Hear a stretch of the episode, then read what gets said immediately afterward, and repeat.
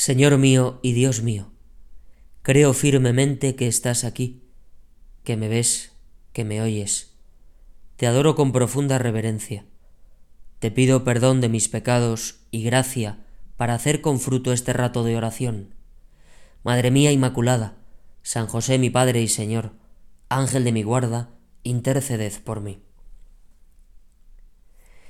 Siempre que alguna persona a la que quiero fallece, y siento ese desgarro interior que sentimos cuando alguien que tenemos cerca se nos marcha, me imagino cómo sería su llegada al cielo, a ese lugar con el que de una u otra forma soñó, quizá sin saberlo, quizá con una intuición un poco abstracta o difuminada, o quizá incluso con una certeza santa. Pensar en eso me calma, Jesús, me da paz, me conduce a un gran consuelo. Imaginar que esa persona a la que tanto amé está ya contigo.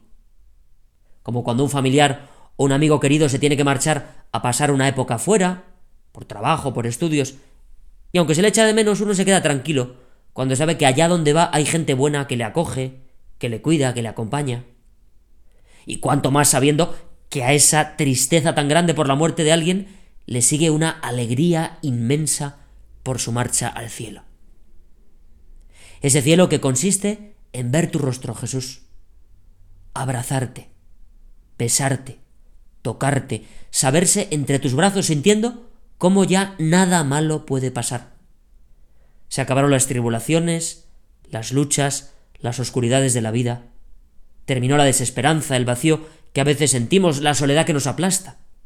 Reposamos felices. Hemos sido creados para el cielo. Y por eso Jesús Tú has abierto sus puertas.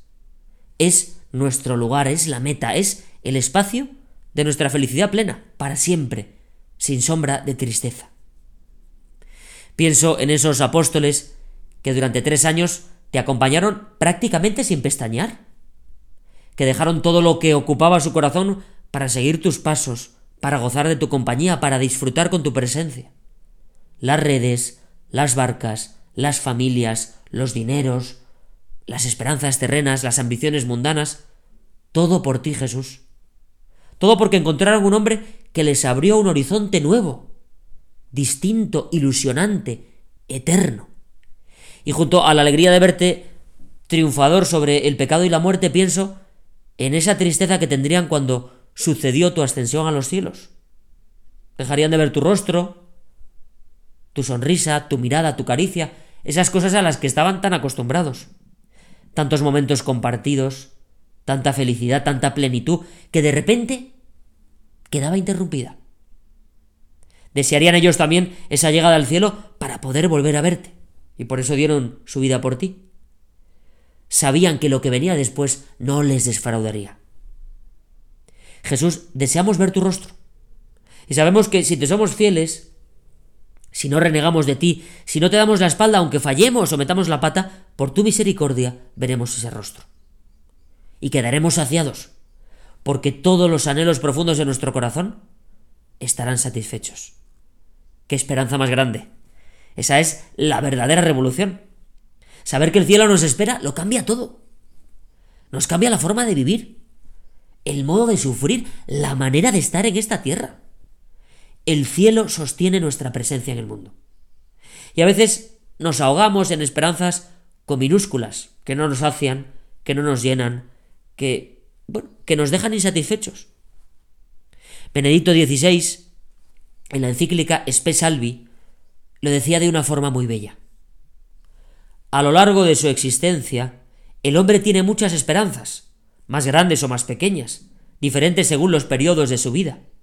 A veces puede parecer que una de estas esperanzas lo llena totalmente y que no necesita de ninguna otra. En la juventud puede ser la esperanza del amor grande y satisfactorio, la esperanza de cierta posición en la profesión, de uno u otro éxito determinante para el resto de su vida. Sin embargo, cuando estas esperanzas se cumplen, se ve claramente que esto en realidad no lo era todo. Está claro que el hombre necesita una esperanza que vaya más allá. Es evidente que sólo puede contentarse con algo infinito algo que será siempre más de lo que nunca podrá alcanzar. Y esa esperanza es el cielo.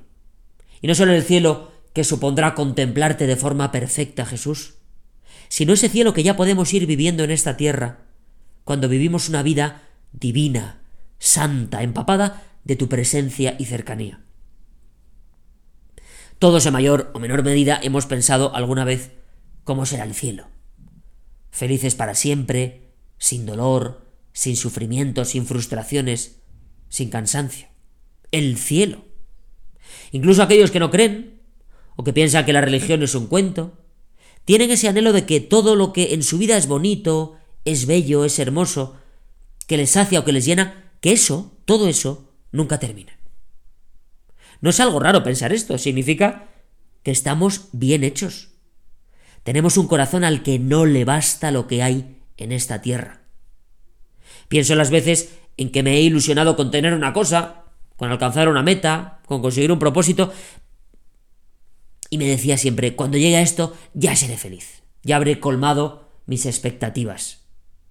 Pero era falso. Luego quería más y más. Es una experiencia tan humana que todos la hemos tenido alguna vez. Efectivamente, tenemos un corazón al que no le basta lo que hay en esta tierra. No le llenan los bienes materiales. No le satisfacen las cosas mundanas. Le entretienen, le hacen pasar el rato, le distraen, pero no le llenan. Necesita algo más. El ser humano tiene un corazón lanzado a lo eterno. Un corazón abierto a lo divino. Un corazón que, como decía San Agustín, solo dejará de estar inquieto cuando descanse en ti, Jesús y un descanso que será para siempre. San José María, en Amigos de Dios, explicaba ese anhelo de eternidad. ¿Qué aprovecha al hombre todo lo que puebla la tierra, todas las ambiciones de la inteligencia y de la voluntad? ¿Qué vale esto si todo se acaba, si todo se hunde, si son bambalinas de teatro todas las riquezas de este mundo terreno, si después es la eternidad para siempre, para siempre, para siempre? Mienten los hombres cuando dicen para siempre en cosas temporales. Solo es verdad, con una verdad total, el para siempre cara a Dios. Y así has de vivir tú, con una fe que te ayude a sentir sabores de miel, dulzuras de cielo, al pensar en la eternidad que de verdad es para siempre. Solo es verdad el para siempre que tiene que ver contigo, Jesús. Los otros para siempre son un engaño. Aunque nos aferremos muchas veces a ellos porque pensamos que nos van a dar la felicidad.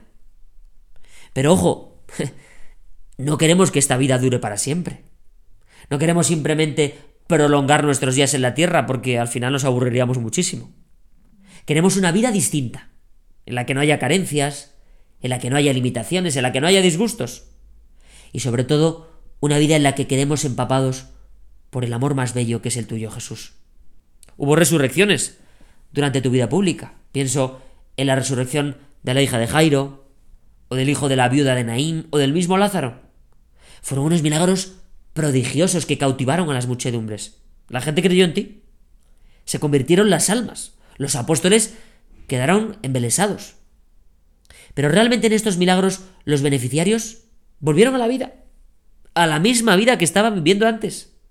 Jesús, tú prolongaste sus días en esta tierra. Les diste una especie de prórroga, les añadiste algo de tiempo, pero luego volvieron a morir. La vida verdaderamente feliz, el milagro más grande vino después. Una vida auténtica, llena, eterna. Y es una vida que tú nos regalas. Muchas veces, cuando llevamos una vida espiritual seria, tratando de luchar por serte fieles, Jesús, pensamos que el cielo es una conquista nuestra, que es algo que te estamos comprando, incluso que es algo que merecemos. Pero ver tu rostro, gozar de tu presencia, compartir la intimidad contigo para siempre, es un don un regalo, una dádiva, una muestra de tu misericordia, Jesús, de la que quiero estar siempre agradecido. Jesús pone en mi corazón la certeza de que soy bendecido, de que nada merezco, y que todo me ha sido dado, que tu generosidad desborda mis merecimientos. El cielo es tu gran regalo. No puedo conseguir el cielo. Solo tú puedes dármelo. Ojalá eso ayude a que crezca en nosotros la esperanza de poder gozarlo algún día. Y por eso te pido, Jesús, ayúdanos a tener un deseo del cielo, un anhelo de vida eterna junto a ti, una esperanza en que veremos tu rostro cara a cara, ya sin disgustos, sin penas, sin malos ratos, sin pecados que nos humillen, Esa esperanza es nuestra roca, nuestro pilar, nuestra fortaleza. Y con esa esperanza sí que merece la pena vivir la vida. Sí que merece la pena aprovechar cada instante. Sí que merece la pena dar un sentido al sufrimiento, a lo que no va, a lo que no sale como esperamos, a lo que se tuerce, a lo que nos contraría. El cielo que vendrá renueva nuestra vida toda. Y por eso noviembre no es un mes de nostalgias, de penas mundanas, de lamentos estériles. Noviembre es el mes en el que pedimos para que esas personas que se marcharon entren por las puertas del cielo. Noviembre es el mes en el que reafirmamos nuestro propio deseo de llegar al cielo, de no perder el tiempo, de exprimir cada instante, de amar cuanto podamos cada momento, saber que hay cielo, nos tiene que producir una alegría inmensa que define toda nuestra vida, que queremos convertir ya en un adelanto del cielo. Gracias al cielo vale la pena. Vale la pena luchar, vale la pena levantarnos cuando nos caemos, vale la pena perdonar, vale la pena pasar por alto tantas cosas que son pequeñeces y tonterías. Vale la pena soñar con cosas grandes. El prelado del Opus Dei, don Fernando Cáriz, decía en uno de sus mensajes del mes de noviembre. Estas fechas nos recuerdan que nuestra esperanza está en el cielo, una esperanza que ilumina nuestros pasos sobre la tierra. Nos dice que el mundo en que vivimos un día se transformará en unos cielos y una tierra nueva. Nos dice también que nuestras actividades diarias tienen un sentido que va más allá de lo que vemos inmediatamente. Como afirmaba San José María, adquieren vibración de eternidad si las hacemos por amor a Dios y a los demás. Qué distinto es vivir la vida con esa vibración, que vivirla planamente, de forma superficial o frívola. Jesús, tenemos ya ahora tu presencia. Con velos, sí, con limitaciones, por supuesto, pero la tenemos. Y esa presencia nos sostiene, nos impulsa, nos lanza hacia cosas grandes. No vemos tu rostro, pero tenemos la Eucaristía, por ejemplo. Y no estaremos más cerca de ti en el cielo de lo que estamos cada vez que comulgamos, cada vez que recibimos tu cuerpo y tu sangre. Jesús, que esa presencia tuya me haga vibrar. Cualquier cosa que haga por ti, que luche por ti, que sacrifique por ti, no quedará sin tu recompensa, sin tu premio, sin tu bendición. Es bonito que al hilo de esta meditación puedas hacerte algún propósito, puedas pensar, puedas meditar dentro de tu alma. ¿Estoy aspirando en mi vida a los bienes del cielo? ¿Los únicos que pueden darme la felicidad? ¿O por el contrario vivo anclado, esclavizado, embarrado por las cosas de esta tierra? Saber que hay cielo, que podré ver tu rostro, que la felicidad de tu presencia me espera, que la dicha está solo en conocerte y poseerte y nada más, Jesús, ayuda a cambiar mi modo de vivir. Vivo con esperanza, aunque a veces me lleve chascos o desilusiones. Me centro en conseguir cosas, en gastar dinero, en lograr como sea un prestigio profesional para pisar a otros, en tener un cuerpo o una apariencia envidiable, o me centro más bien en amar con obras, en gastar mis energías para que los demás sean felices, en poner todos mis talentos para lograr que muchas almas se acerquen a ti. ¿En qué estoy invirtiendo mi vida? Cuando llega la muerte de un ser querido, o cuando en este mes de noviembre recordamos a los que se marcharon de nuestro lado, es fácil que aparezca con claridad ante nosotros lo que es esencial en la vida y lo que es accesorio. Lo nuclear y lo prescindible. Lo prioritario que a veces tanto descuidamos con el ruido mundano que tenemos a nuestro alrededor y lo secundario, que a veces adquiere un plano desmedido porque vivimos embotados por lo material. Aquello por lo que merece la pena gastar la vida y aquello otro a lo que no vale la pena dedicarle tiempo. Lo que es el cielo y lo que es el mundo.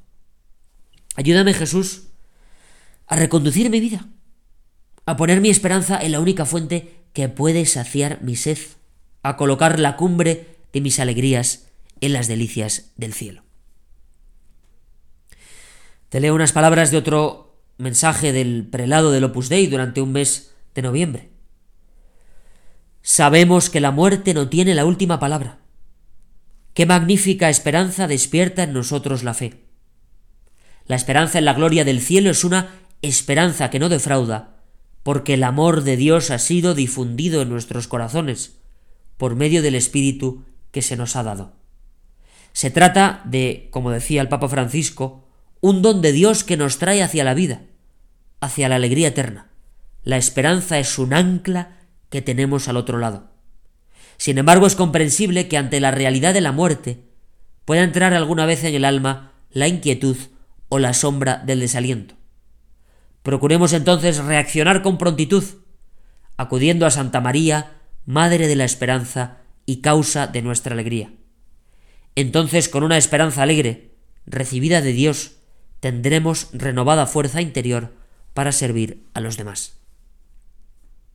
Ojalá cuando meditásemos en nuestro interior y nos preguntásemos ¿qué esperas de esta vida? pudiésemos contestar seguros, ilusionados, espero en el cielo. Espero en el cielo cuando acaben mis días aquí, sean más o menos. Y mientras espero gozar de tanto cielo como hay en la tierra. Cada vez que recibo la Eucaristía con conciencia, con amor, con santos deseos, cada vez que te visito en el sagrario Jesús, cada vez que acojo como un don inmerecido la absolución sacramental en la confesión, cada vez que lucho por vencer mis egoísmos y entregarme a mi gente, cada vez que me alegro, cada vez que sufro con sentido sobrenatural. ¿Y qué dimensión tan apostólica tiene esta esperanza del cielo? Porque cuántas personas buenas que tenemos a nuestro alrededor viven con una mirada chata, plana, reducida, volcados completamente hacia esta vida que termina, anclados en minucias, pequeñeces, en naderías que duran poco y sacian todavía menos. Y cuando viene cualquier sufrimiento, cualquier cruz, se desmoronan. Cuando ven que la salud peligra, que la estabilidad económica peligra, que la felicidad terrena peligra, se rinden, tiran la toalla, lo tiran todo por la borda. Ayúdame, Jesús, a no llenarme yo solo de esperanza. Ayúdame a contagiar esa esperanza, a elevar el tono sobrenatural de todos los ambientes en los que me encuentro, a proponer otro modo de vivir, disfrutando de cada momento en la tierra, pero llenándolo de vibraciones de cielo. Qué bonito es sostener a las almas que lo necesitan, para que no tiren la toalla, para que no digan basta, para que no renuncien a luchar, para que no se rindan nunca. ¿Cómo vamos a rendirnos? Si luego viene el cielo, si ahora podemos hacer de esta vida un cielo. Y no nos olvidemos de María. Cuando los apóstoles estaban tristes por haber dejado de verte, Jesús, porque te habías marchado y de repente, pues parecía que todo se desmonoraba un poco, que todo se tenía un poco de oscuridad o de tiniebla, ahí estaba María, animándoles, consolándoles, sosteniéndoles. Era el punto de unión. Era la que les congregaba para sostener sus esperanzas. Y me la imagino diciendo, tranquilos, que volveremos a verle pronto, que Jesús nos deja, no nos deja, que Jesús nos acompaña ahora y nos espera luego. Me imagino algún apóstol llorando a Simón Pedro el primero, a lágrima tendida. ¿Qué haremos sin nuestro Jesús? ¿Cómo le vamos a echar de menos? Y también pienso en esa Madre buena, santa, inmaculada, que es la Virgen, siendo bálsamo de las penas de estos hombres tan entregados y tan generosos que lo habían dejado todo por ti, Jesús. Si te cuesta mantener la esperanza, búscala a ella. Reza el rosario, mira sus imágenes con cariño. Que su nombre no caiga de tus labios. Lánzale piropos, la vida merece la pena vivirla, porque hay cielo. Contágiate de esa alegría y cuéntasela con tu modo de vivir a todos los que te rodean. Te doy gracias, Dios mío, por los buenos propósitos, afectos e inspiraciones que me has comunicado en este rato de oración. Te pido ayuda para ponerlos por obra. Madre mía Inmaculada, San José, mi Padre y Señor, Ángel de mi guarda, interceded por mí.